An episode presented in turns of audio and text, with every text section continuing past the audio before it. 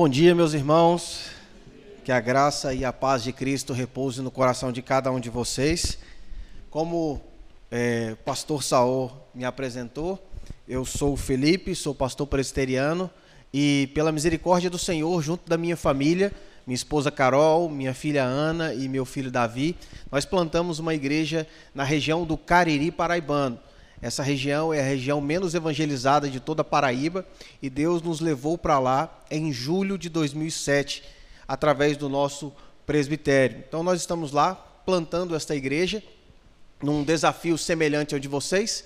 Então, se vocês quiserem conhecer um pouco do Cariri, um pouco da nossa realidade, estão todos convidados a ir lá para a Serra Branca eu peço que se forem todos de uma vez, me avise para me separar uma escola para vocês ficarem. Agora, se quiserem ir um por um, não precisa avisar não. É só pegar o um endereço com o Saul, chegar e vai ser um prazer receber vocês. Nós adoramos, nós gostamos muito de receber visitas. Então, já são nossos convidados a passar um final de semana, uns dias com a gente lá, sofrendo um pouquinho com o nosso calor, com a nossa quintura, com, com a nossa sequidão, tá certo? Se você nunca experimentou isso, você vai ser muito bem-vindo no nosso Cariri. Meus queridos irmãos, nós também temos um projeto lá em Serra Branca chamado Projeto Compaixão, que nós iniciamos há cerca de dois anos e meio. E nós hoje temos a graça de auxiliar 45 famílias da nossa cidade.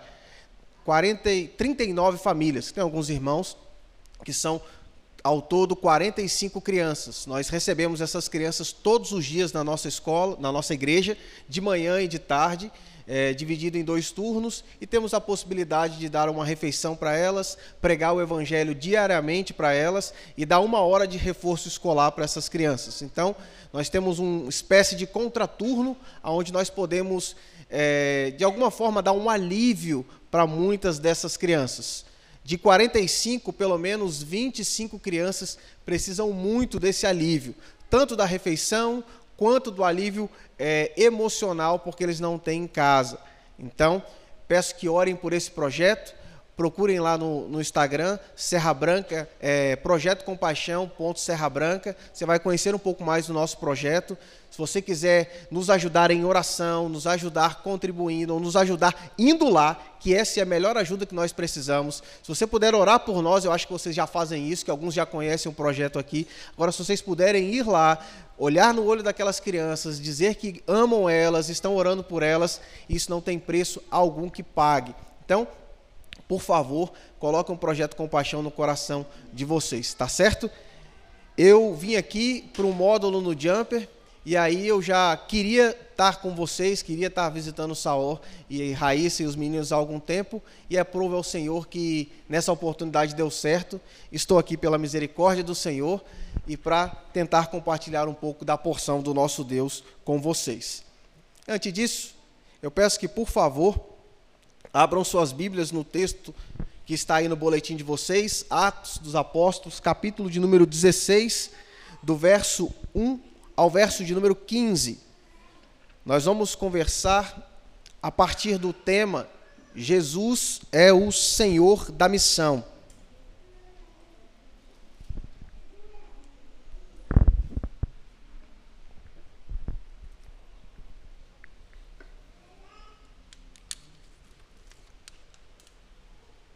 Eu queria agradecê-los também. É, no início do ano, nós tivemos uma, uma empreitada na nossa igreja e a igreja de vocês contribuiu, perdão, contribuiu com isso. Nós ganhamos um terreno para multiplicar as nossas crianças. Nossa ideia é ter pelo menos 400 crianças atendidas pelo projeto. Em dois anos e meio ainda temos 45, mas acreditamos que da mesma forma que nós pulamos de 8 para 45, Deus pode nos dar a graça de multiplicarmos, mas nós não temos mais espaço. Nós ganhamos então um terreno de 10 mil metros quadrados na nossa cidade, o último terreno grande no perímetro urbano, e a igreja de vocês nos ajudou com a limpeza desse terreno. Vocês podem pensar que foi pouco, mas para nós foi de muito valor. Nós queremos, nós queremos agradecer demais porque vocês foram um braço forte nessa, nessa empreitada nossa e Deus usou realmente vocês para que a gente conseguisse terminar. Muito obrigado pelo carinho, sem me conhecer, sem conhecer a, a nossa igreja, somente pela confiança no pastor de vocês. Isso também é louvável e eu gostaria muito de agradecer. Obrigado de coração pelo projeto e pela nossa igreja. Tá bom, né? Vamos ao que interessa agora, né? Atos capítulo de número 16, do verso 1 ao verso de número 15. Meu querido, nós sabemos por mais que o pastor de vocês cometa o grande pecado, é um pecado grandíssimo de não gostar de futebol, nós sabemos que não é o basquete o, o esporte do nosso país. É, eu não entendo não porque que ele faz isso, mas eu amo assim mesmo. Eu prometo que da próxima vez que vier aqui, eu trarei camisas de futebol para os filhos dele e ele que se vire depois. Futebol é o, é o esporte do nosso país por mais que a nossa seleção não tenha credibilidade mais nenhuma, nós pouco gostamos de, de ver aquelas pessoas jogando com a nossa tão estimada amarelinha. Ainda assim, quando a Copa do Mundo está para chegar, nós ficamos ansiosos demais. E para mim que gosto de futebol, e eu acho que dá para ver isso, o momento da convocação é um dos momentos mais emocionantes pré-Copa. Nós ficamos ali ansiosos para saber que aquele jogador do seu time vai ser convocado ou não, para saber quantos atletas que você colocou na sua lista vão estar na lista do treinador. Então, ele, aquele homem chamado técnico, tem, entre aspas, o poder de escolher quem serão os participantes da empreitada de sete jogos chamado Copa do Mundo. Nós ficamos agoniados para saber quantos volantes ele escalou. Se realmente ainda o Neymar tem condições de vestir a 10 da amarelinha. Discutimos e conversamos o tempo todo sobre isso. Mas é somente o técnico que tem o poder para escalar quem serão esses participantes da Copa do Mundo, esses atletas que foram escolhidos. Mas o poder do técnico está somente aí. Ele para na escolha dos participantes. Ele não consegue fazer um milagre de transformar aqueles pernas de pau que eles escolheram, só porque vestiram a camisa da amarelinha, se tornarem craques no futuro. Muito menos um treinador pode dizer qual vai ser o resultado daquele campeonato. Ele não sabe qual vai ser o resultado nem do jogo muito menos como é que terminará aquela empreitada futebolística. No texto de hoje, nós não falaremos de futebol. Podem ficar tranquilo, para por aqui. Mas nós podemos ver que, guardadas as devidas proporções, o texto nos apresenta um treinador divino que tem o poder de escolher quem serão os participantes de sua empreitada. Mas esse treinador é infinitamente maior do que qualquer técnico humano. Ele também tem o poder de dizer qual vai ser o trajeto que esses escolhidos traçarão. Mas não só isso. Ele é tão poderoso que ele tem o poder ele tem a autoridade de dizer qual vai ser o final desta missão, qual vai ser o resultado final da missão, antes mesmo que ela comece. Diante disso, eu gostaria de ir mais uma vez em oração. Pai, aqui estamos nós, homens e mulheres que dependem do Senhor para compreender o texto sagrado. Por favor, nos dê a graça da iluminação. Pai, pecador que sou, preciso do auxílio e do poder do seu Santo Espírito, para que com autoridade, graça e fidelidade eu possa pregar o texto sagrado aos nossos corações. É em nome de Jesus que te oro. Amém.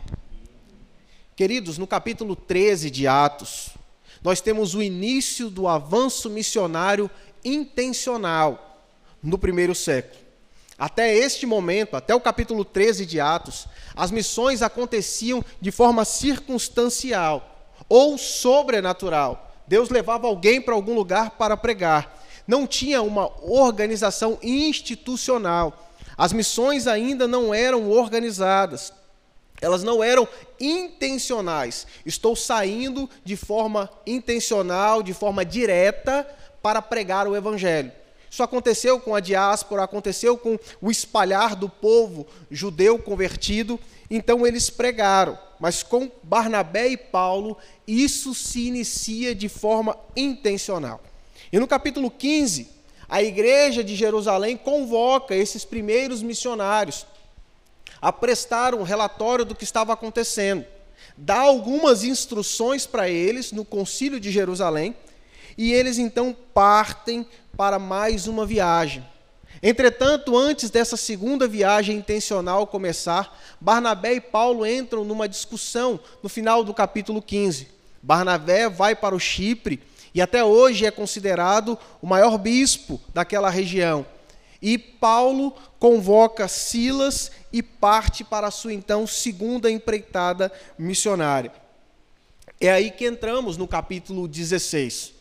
Temos aqui diante de nós o que é conhecido como a segunda viagem missionária do apóstolo Paulo. E logo nesse início, o narrador sagrado nos dá situações específicas sobre esta viagem. E diante dessas situações, que já foram mencionadas na introdução, eu percebo que toda viagem missionária tem essas características. Todas as empreitadas missionárias precisam ser subordinadas a esta. Jesus, irmãos, ele é o Senhor da missão. A verdade que o texto nos apresenta é esta.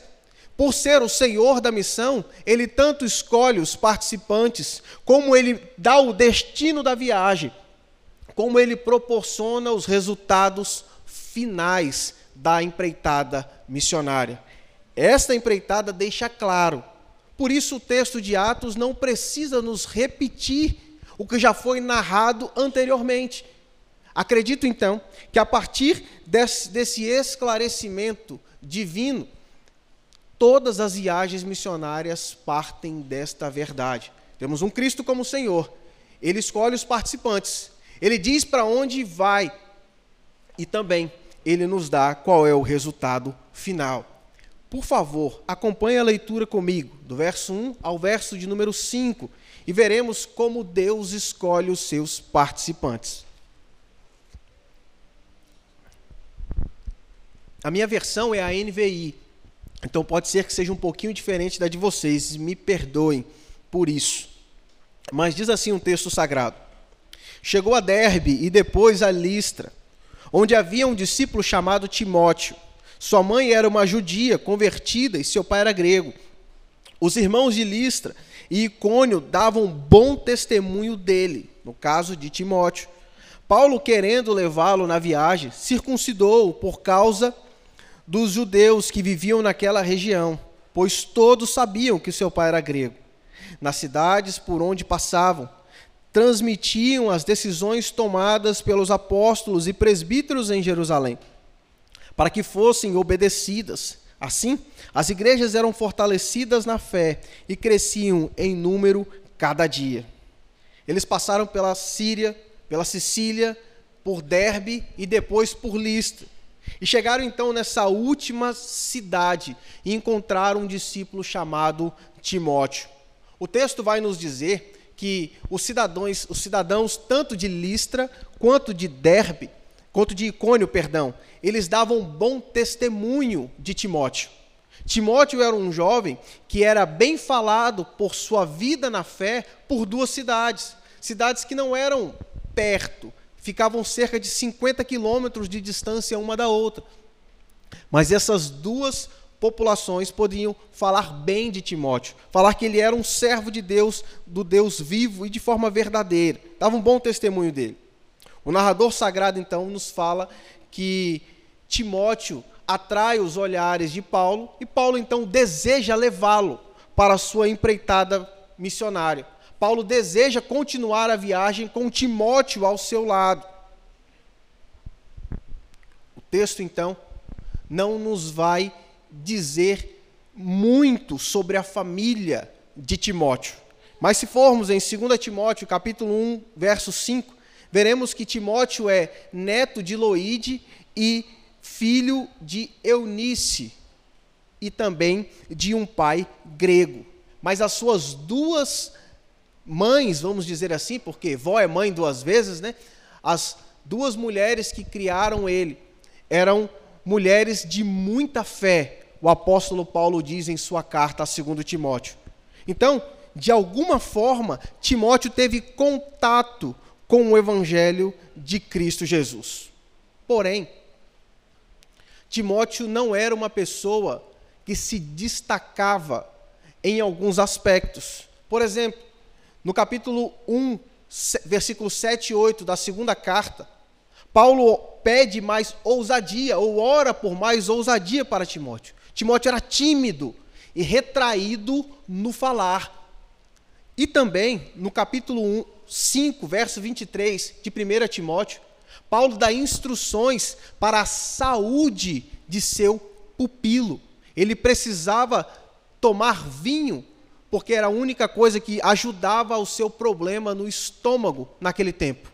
Ou seja, temos diante de nós um recruta tímido e retraído no falar para uma empreitada aonde a sua função maior vai ser falar e pregar, e temos um recruta doente, aonde uma das coisas que ele mais vai precisar ter é saúde para encarar as viagens a pé, no lombo de animal ou algum naufrágio ou coisa do tipo. Timóteo precisava ser um bom orador e ter força física aos olhos humanos. Entretanto, o narrador sagrado nos fala que Timóteo era uma pessoa onde as pessoas davam bom testemunho dele, mesmo ele tendo essas características que, por vezes, para nós, não fazem parte de um pregador, de um missionário. Voltando agora às palavras do narrador em Atos, Paulo desejava levar esse rapaz com ele. Entretanto, seu pai era grego, e o texto decide nos informar isso por duas vezes. Tem uma certa importância isso, é claro que tinha. Timóteo, então, é circuncidado pelo apóstolo Paulo, para que a pregação fosse facilitada, para que Timóteo tivesse tanto acesso para pregar pelos gentios, quanto acesso para pregar para os judeus na sinagoga. Mas nem tudo são flores quando olhamos para essa narrativa com um pouquinho mais de cuidado. Pense na situação de Dona Eunice, mãe de Tiago, mãe de Timóteo. Ela, por um momento, ela caminha fora dos trilhos e casa com um homem fora do pacto. Por um momento, ela casa com um homem fora da aliança antiga. Ela judia, e ela precisava casar com alguém de sua tribo ou das outras tribos ainda existentes. Mas ela casa com um homem grego. Ela casa com alguém que atira da aliança. Ela casa com um adorador de outro Deus.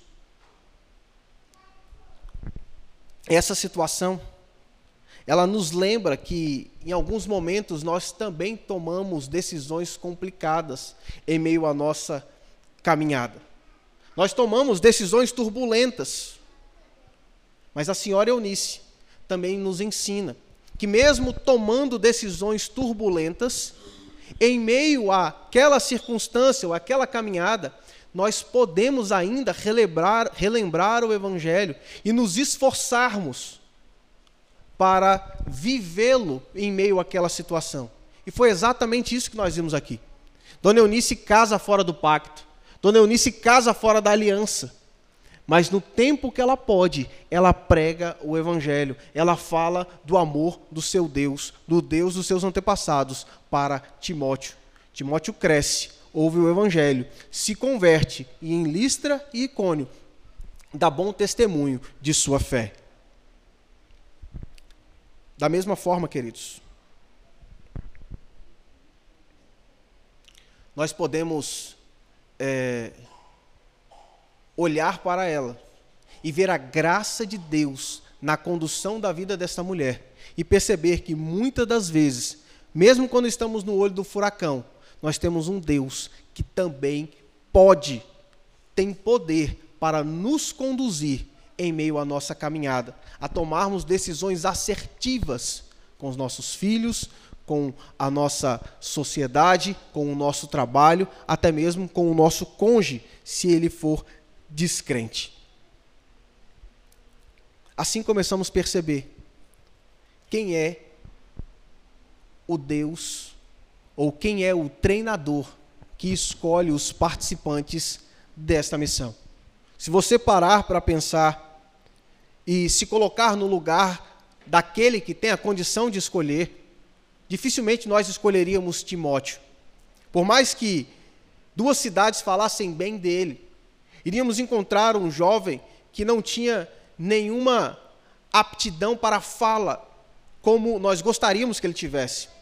Nós também encontraríamos o jovem que a qualquer momento poderia cair doente, já que ele precisava tomar medicamentos diários. Nós temos um jovem que foi criado fora do pacto antigo do nosso povo. Então, quando olhamos as circunstâncias, nós percebemos não é o quem somos, irmãos. Não é o que podemos fazer. Não são as nossas escolhas e como decidimos que as coisas vão acontecer ou quem vai ser o, o melhor, o mais eficaz, mas sim é Deus quem escolhe os participantes da sua missão. Ele sabe como fazer isso. Não é quem somos, não é o que podemos fazer. Sempre será o que Cristo fez e o que ele pode fazer por nós. É assim que esse mundo fica confuso com a sabedoria, com a perspicácia, com o poder das escolhas do nosso Deus. Voltando a Dona Eunice, você, por acaso, passa por uma situação semelhante a ela? Se em algum momento, no meio dessa trilha confusa deste mundo, se em algum momento, em meio à caminhada complicada que todos nós temos ao sairmos desta porta aqui ao meio-dia, você escolheu caminhos errados, você ainda colhe consequências da trilha complicada que você decidiu seguir, porque o seu coração te inclinou para lá. Saiba, meu querido, que o seu Deus permanece ao seu lado. Saiba de uma coisa: dos filhos dele, ele não se aparta a hora alguma.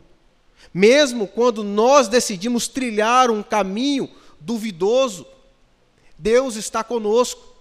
Mesmo quando nós estamos ainda banhados em nossos pecados, sem querer sair de lá, Deus está conosco, porque esse é o único motivo a qual nós não sucumbimos à nossa própria loucura e nos jogamos precipício abaixo atrás dos nossos pecados. O único motivo pelo qual nós não surtamos neste mundo e o abraçamos é porque Deus permanece conosco em meio a essa trilha. Eu sei que Dona Eunice não é o foco aqui, mas a situação dela também não era fácil para ser vivida sozinha. Ela precisa, precisamos lembrar como Deus esteve com ela. E isso é interessante, porque Dona Eunice viveu no meio do olho do furacão. E Deus escolheu o participante de sua missão, que seria pastor da igreja de Éfeso, dentro desse olho do furacão. Deus está sempre conosco. E Ele é quem decide quem vai participar dessa missão. Por fim, o texto vai nos apresentar um apóstolo que tem amor pelas almas e tem cuidado com a pregação do evangelho. Paulo decide circuncidar Timóteo. Paulo decide que ele vai passar pelo processo que os judeus passam. Por que que Paulo decide fazer isso? Por amor a almas judaicas por amor à pregação do Evangelho, por amor ao nome de Cristo que vai ser anunciado pela pregação. Paulo tem zelo e cuidado. Paulo combate no texto passado, ou nas porções passadas, alguns judaizantes que pregavam como que a circuncisão deveria ser algo fixo para a salvação, que a circuncisão deveria ser parte da salvação. Nós temos uma outra situação aqui. Paulo leva Timóteo a ser circuncidado para que a pregação do evangelho seja melhor pregada, seja de alguma forma, facilitada a sua entrada no meio dos judeus. Os judeus não iam aceitar o incircunciso pregando para eles. A pregação seria dificultada, o contato seria dificultado.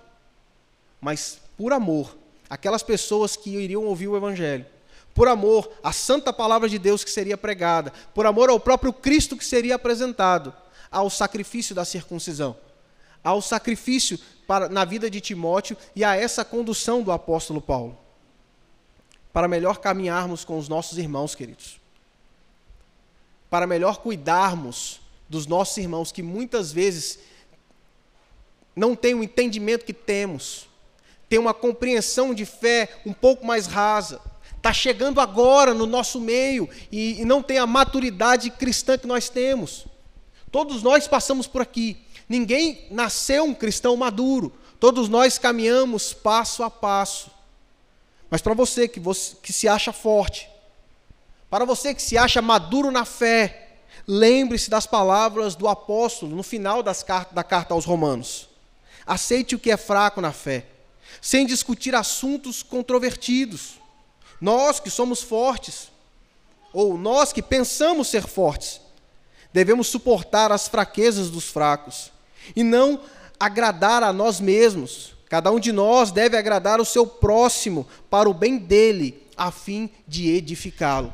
Eu acredito que isso se enquadra nessa situação que o apóstolo Paulo faz com que Timóteo tenha que passar, para que o fraco seja alcançado, não importa de eu fazer um sacrifício, para que os eleitos do Senhor possam ouvir a verdade e se converterem, não importa que eu faça nenhum sacrifício. Porque eu caminho por uma trilha que eu entendo que não preciso caminhar porque eu tenho a liberdade cristã de escolha. Mas eu caminho por ela. Eu me sacrifico para que o nome do Senhor seja glorificado, para que Deus seja exaltado, para que Cristo seja conhecido.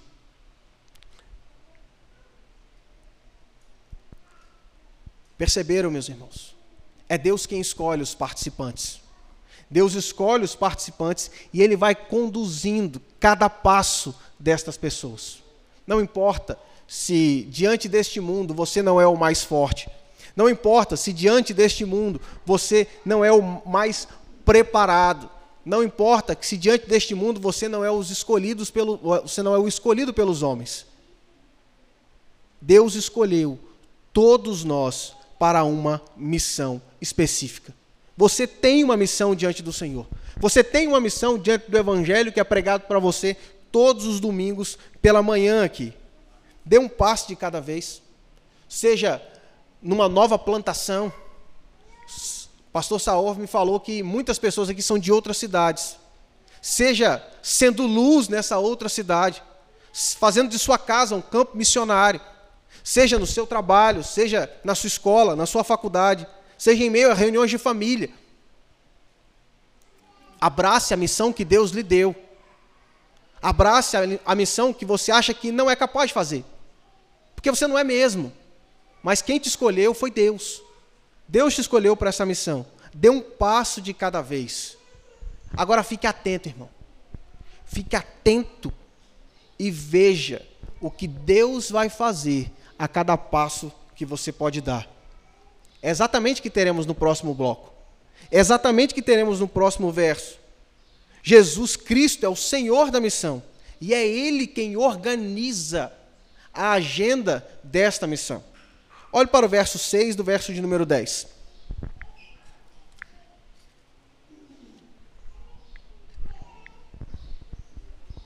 Paulo e seus companheiros viajaram pela região da Frígia e da Galácia tendo sido impedidos pelo Espírito Santo de pregar a palavra na província da Ásia. Quando chegaram à fronteira de Mícia, tentaram entrar na, na Bitina, Bitínia, mas o Espírito de Jesus o impediu. Então, contornaram a Mícia e desceram a Troade. Durante a noite, Paulo teve uma visão, na qual um homem da Macedônia esteve em pé e lhe suplicava: passe a Macedônia e ajude-nos. Depois que Paulo teve essa visão, preparamos-nos imediatamente para partir para a Macedônia, concluindo que Deus nos tinha chamado para pregar o Evangelho.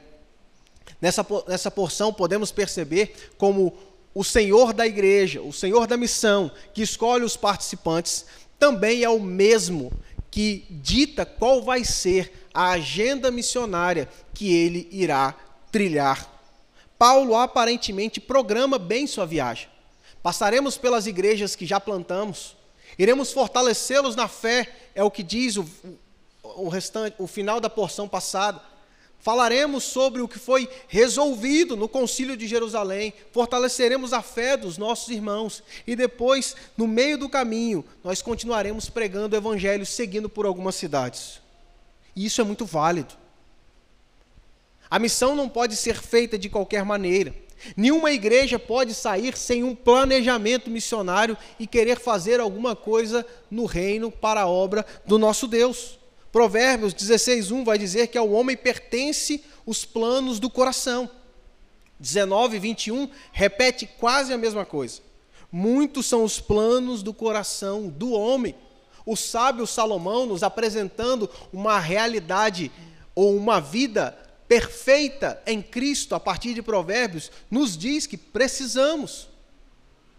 Provérbios é o símbolo ou o espelho de uma vida ideal. Nós precisamos planejar. Isso, sem isso, a missão acontece de qualquer jeito. Acontece desorganizada e geralmente, se não for por um milagre, ela sucumbe no meio do caminho. Mas quando o sábio nos traz para a vida real, no texto de Eclesiastes, ele diz o seguinte, no capítulo 11, verso de número 4: Quem fica observando o vento não plantará, e quem ficar olhando para as nuvens, não colherá. Da mesma forma que precisamos planejar, precisamos nos movimentar para que a missão aconteça. É o que está acontecendo aqui, é o que está diante de nós no texto. Foi planejado e eles saem para cumprir a obra de Deus. Eles saem para cumprir o que eles foram chamados para fazer. Mas essa porção vai nos ensinar uma verdade que ela não pode ser esquecida em nenhum aspecto da nossa vida cristã. Se nós esquecermos esta verdade, nós simplesmente estaremos frustrados pouco tempo depois que começarmos qualquer coisa em nossa vida. É Deus, meu irmão, que conduz toda a nossa trajetória. É Deus quem guia o nosso caminho, por mais que o homem planeje. Por mais que ele coloque tudo no papel, por mais que ele esteja tudo bem organizadinho, quem diz qual vai ser a trajetória de seus filhos é o próprio Deus. É Ele que está nos conduzindo até a cidade celestial. E o caminho que iremos trilhar, o que iremos encontrar, para onde iremos até chegar lá, está no governo soberano do Pai. E isso é uma bênção. Imagine nós, trilhando durante no meio deste mundo a qual nós não pertencemos, caminhando em meio a este povo a qual nós não fazemos parte. Imagine nós caminhamos, caminhando em meio a esse mundo que é o caos encarnado. Este mundo é confusão, guerra, é pecado e morte. Imagine nós tentando trilhar o caminho por este mundo, sendo guiados somente pelo nosso próprio coração, pelos nossos sonhos ou pelo nosso pífio entendimento. O primeiro precipício que o nosso pecado desejasse, nós iríamos nos jogar. Pela misericórdia de Deus, Ele guia a nossa trajetória.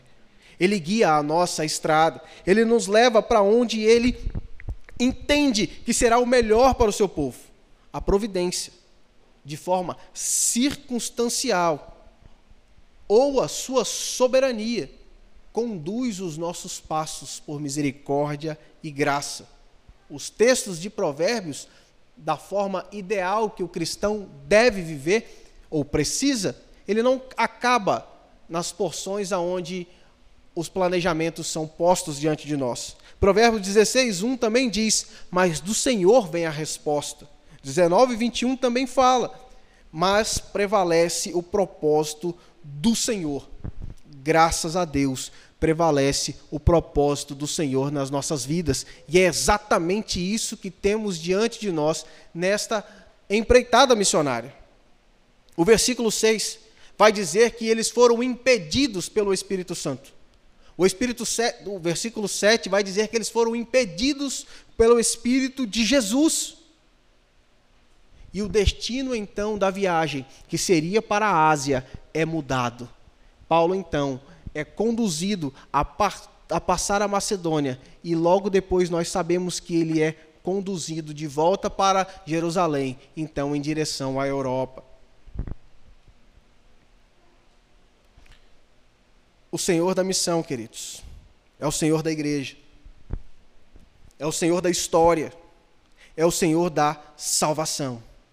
E nessa porção nós temos o privilégio de vê-lo organizando a viagem missionária e o caminho do seu povo eleito. Diante dessa porção, nós precisamos nos curvar diante desta verdade. Jesus é o Senhor da missão. Não é a igreja reformada de Jundiaí. Não é a IPB.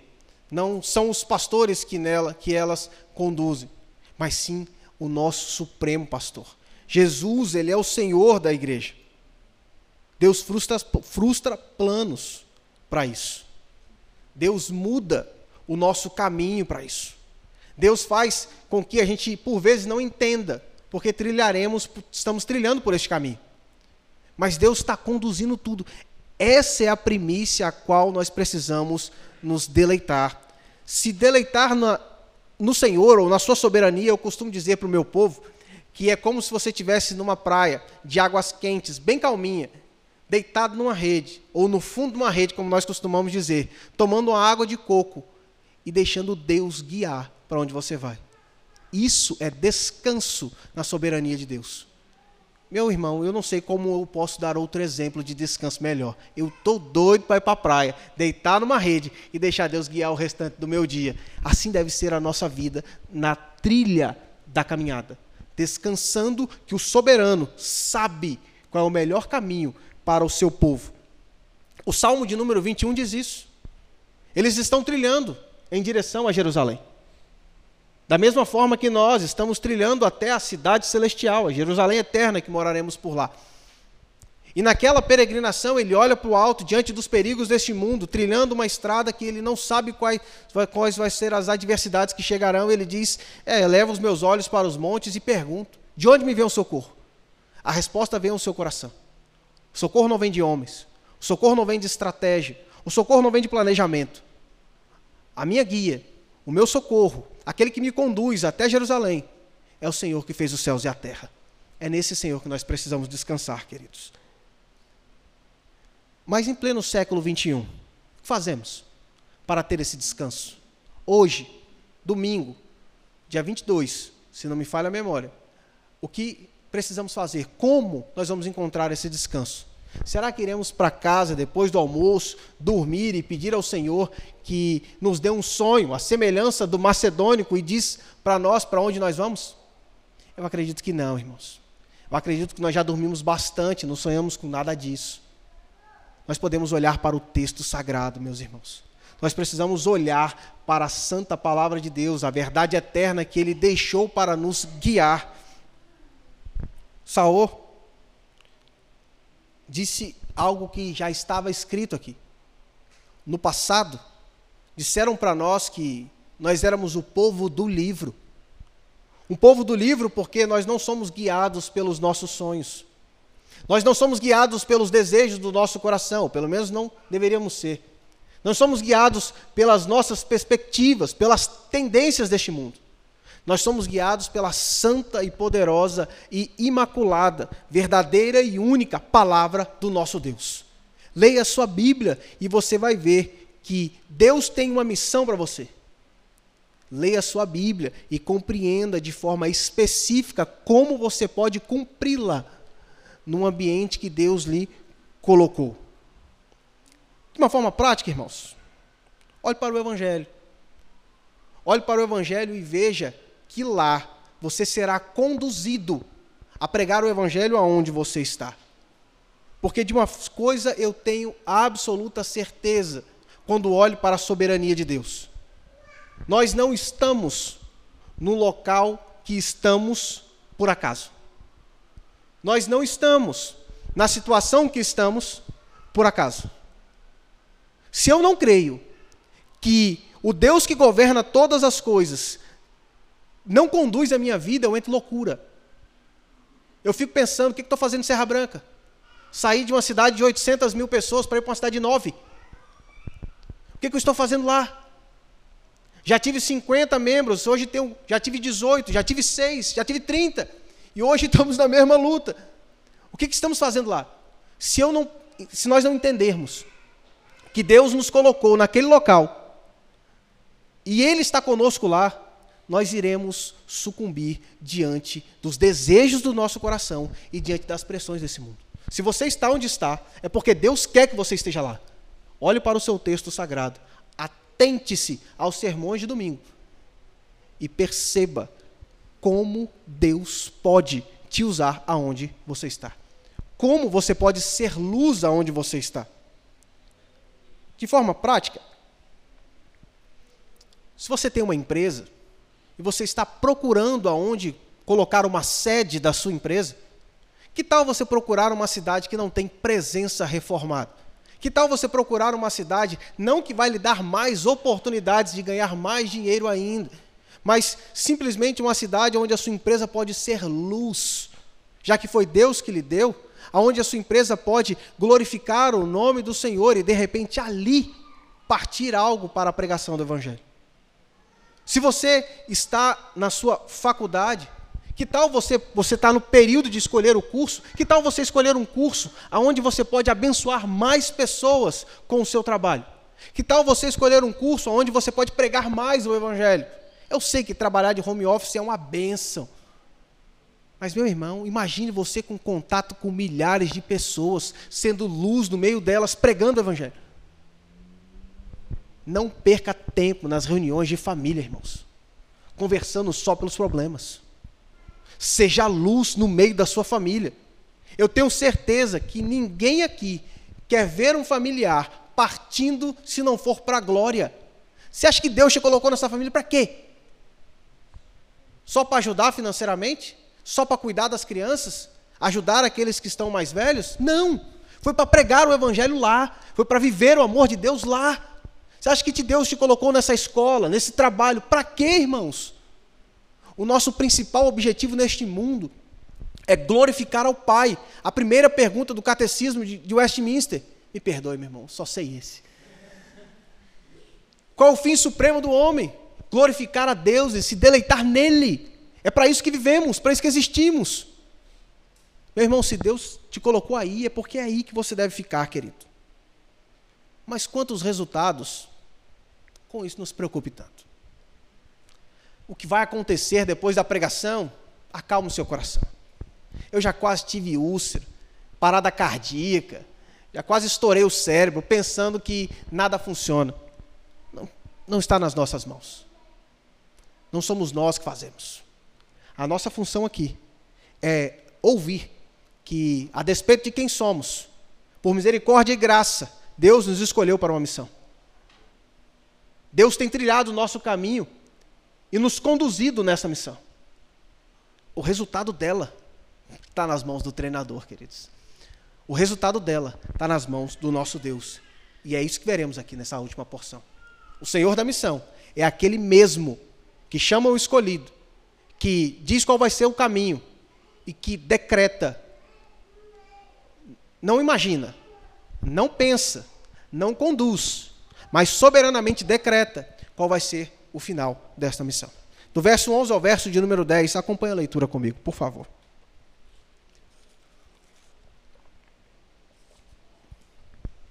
Partindo de Troade, navegamos diretamente para Samatrócia e no dia seguinte para Neápolis. Daí partimos para Filipos, na Macedônia, que é a colônia romana e a principal cidade daquele distrito. Ali fica, ficamos vários dias. No sábado, saímos da cidade e fomos para a beira do rio, onde esperamos encontrar um lugar de oração. Sentamos-nos e começamos a conversar com as mulheres que haviam se reunido ali. Uma das que ouviram era uma mulher temente a Deus, chamada Lídia, vendedora de tecido de púrpura da cidade de Tiatira. O Senhor abriu seu coração para entender a mensagem de Paulo.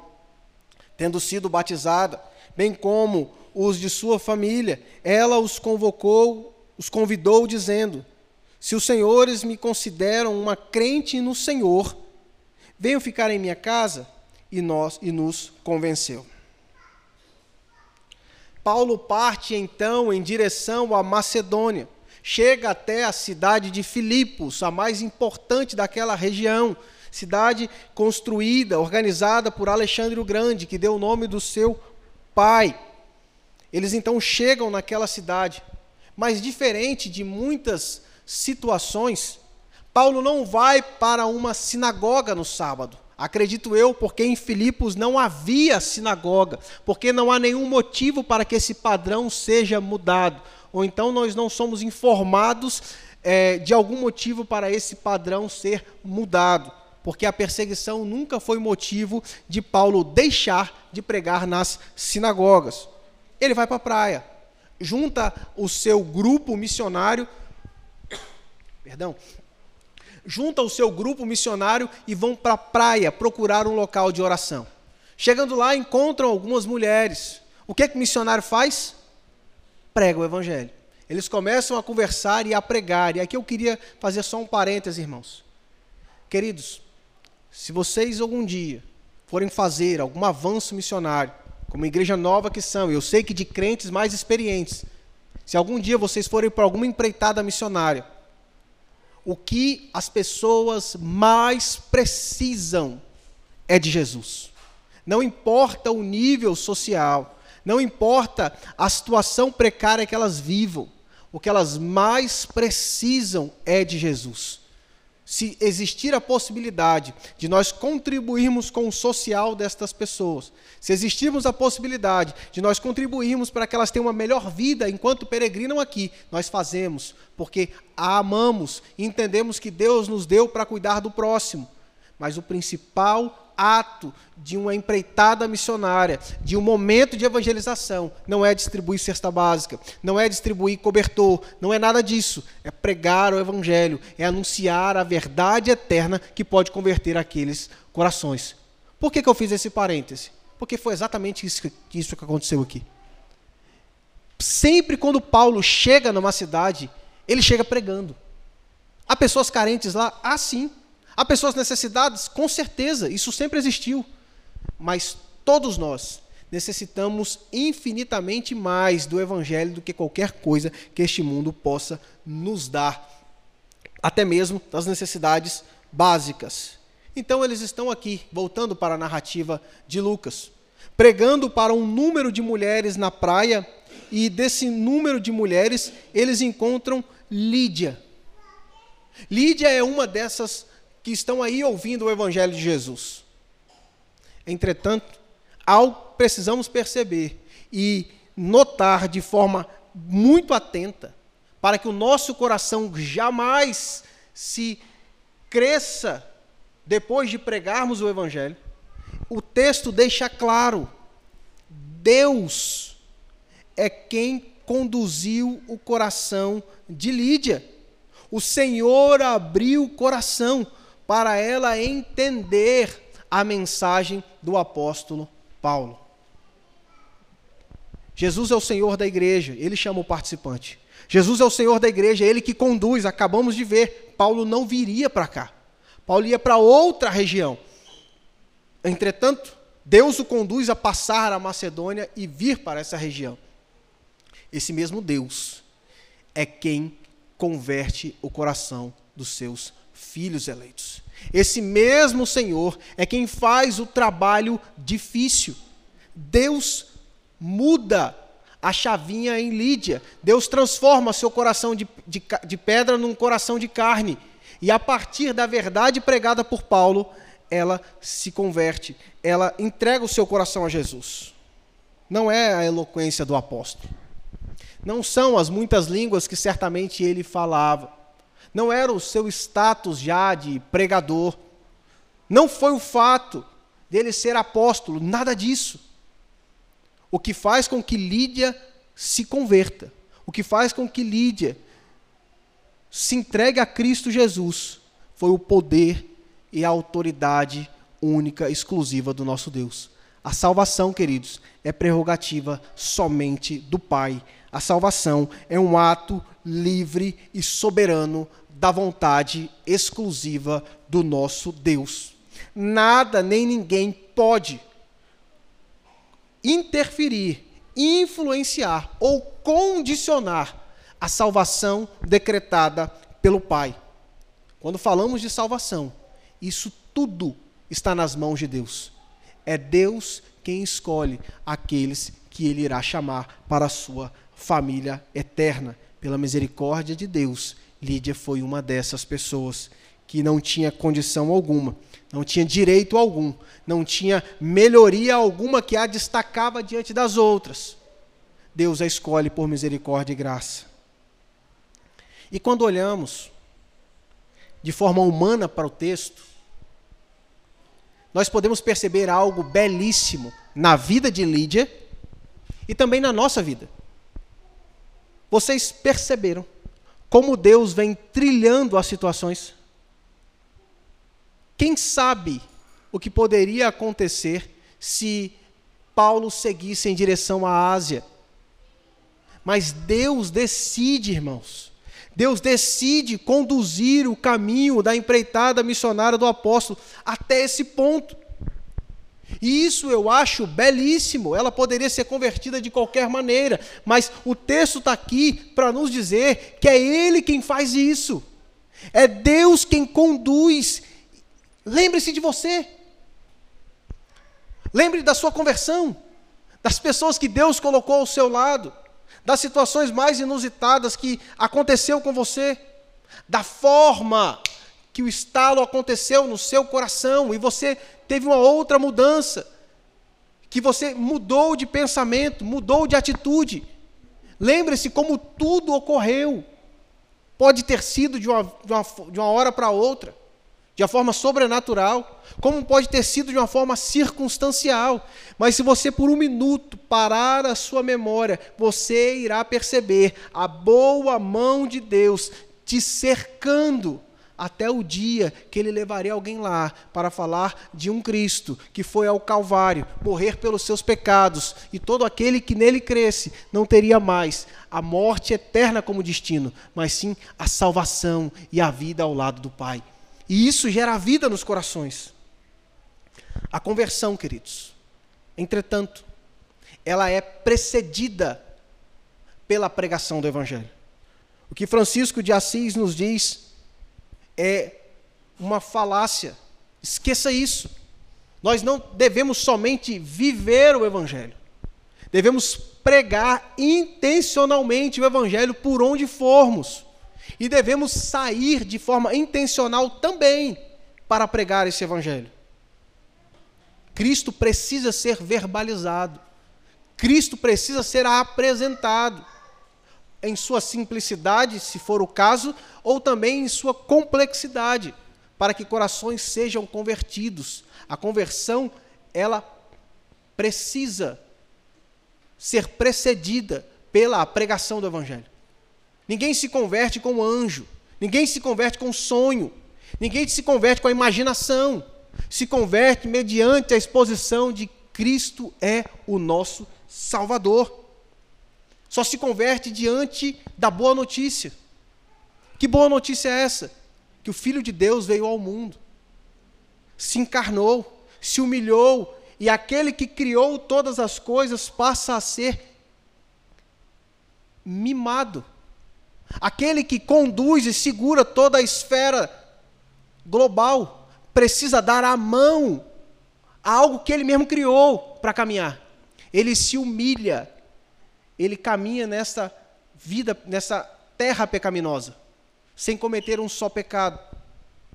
Ele então, de forma voluntária, caminha em direção ao madeiro para nos substituir Porque mesmo que qualquer um de nós fosse até o Calvário, se pregasse numa cruz, de nada valeria. Ainda assim seria um sacrifício impuro, ainda assim seria um sacrifício inválido, ainda assim seria um sacrifício com cheiro de podre. Mas Cristo não. Ele é o Filho de Deus. Ele caminhou sem pecado. Ele foi o Adão que não pecou. E de forma voluntária, ele vai até aquele madeiro para que quando Cristo, quando Deus olhasse para nós, ele pudesse intervir e dizer: Não, não olhe para eles, não. Eles permanecem sujos. Olhe para mim.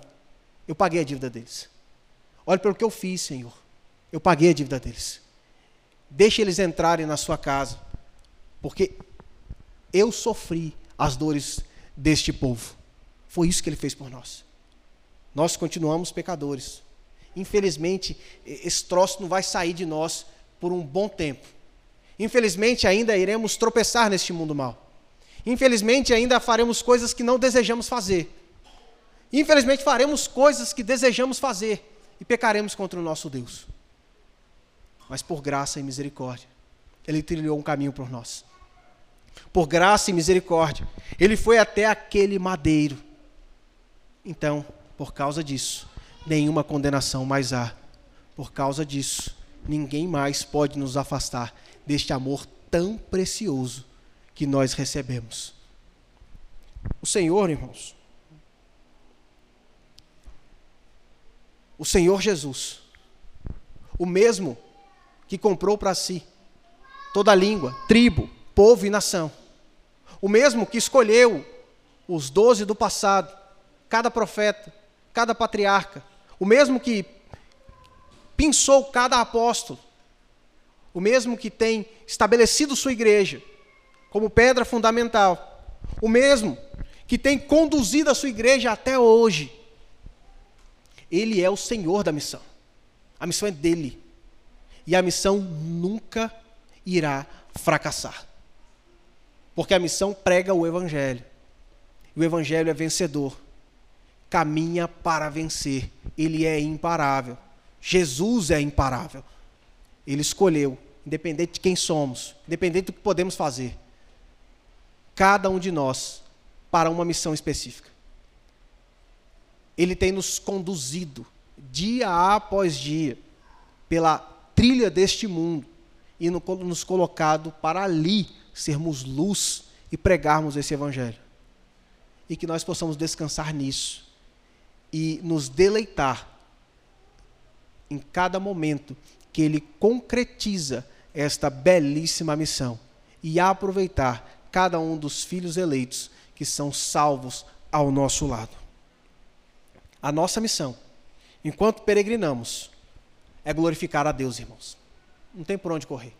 Só a felicidade, só a deleite, só a prazer, enquanto fizermos o que fomos feitos para fazermos glorificarmos a Deus. Como nós podemos fazer isso? Pregando o Evangelho de Cristo Jesus, indo até os confins da terra, se necessário for, para tornar pecadores em adoradores do nosso Deus. Então vamos sair, queridos. E eu convido a vocês a saírem. Saiam da sua zona de conforto. Saiam do que vocês estão acostumados a fazer. E vivam a missão. Vivam a missão que Cristo deu a vocês. Vá, vá sem medo, porque providencialmente Deus vai guiar o caminho. E se não for providencialmente pelas circunstâncias, creia num Deus soberano que guia a história da humanidade, da igreja e da missão, que irá conduzir o caminho. Vá na certeza que o final já foi escrito por Ele, e glorificará o Pai e abençoará o seu povo eleito. Assim, o divino treinador tem conduzido a sua igreja. Assim, eu peço e oro que o divino treinador conduza esta igreja na missão que Deus tem para ela aqui em Judiaí e até os confins da terra. Que Deus seja louvado, que a igreja seja abençoada.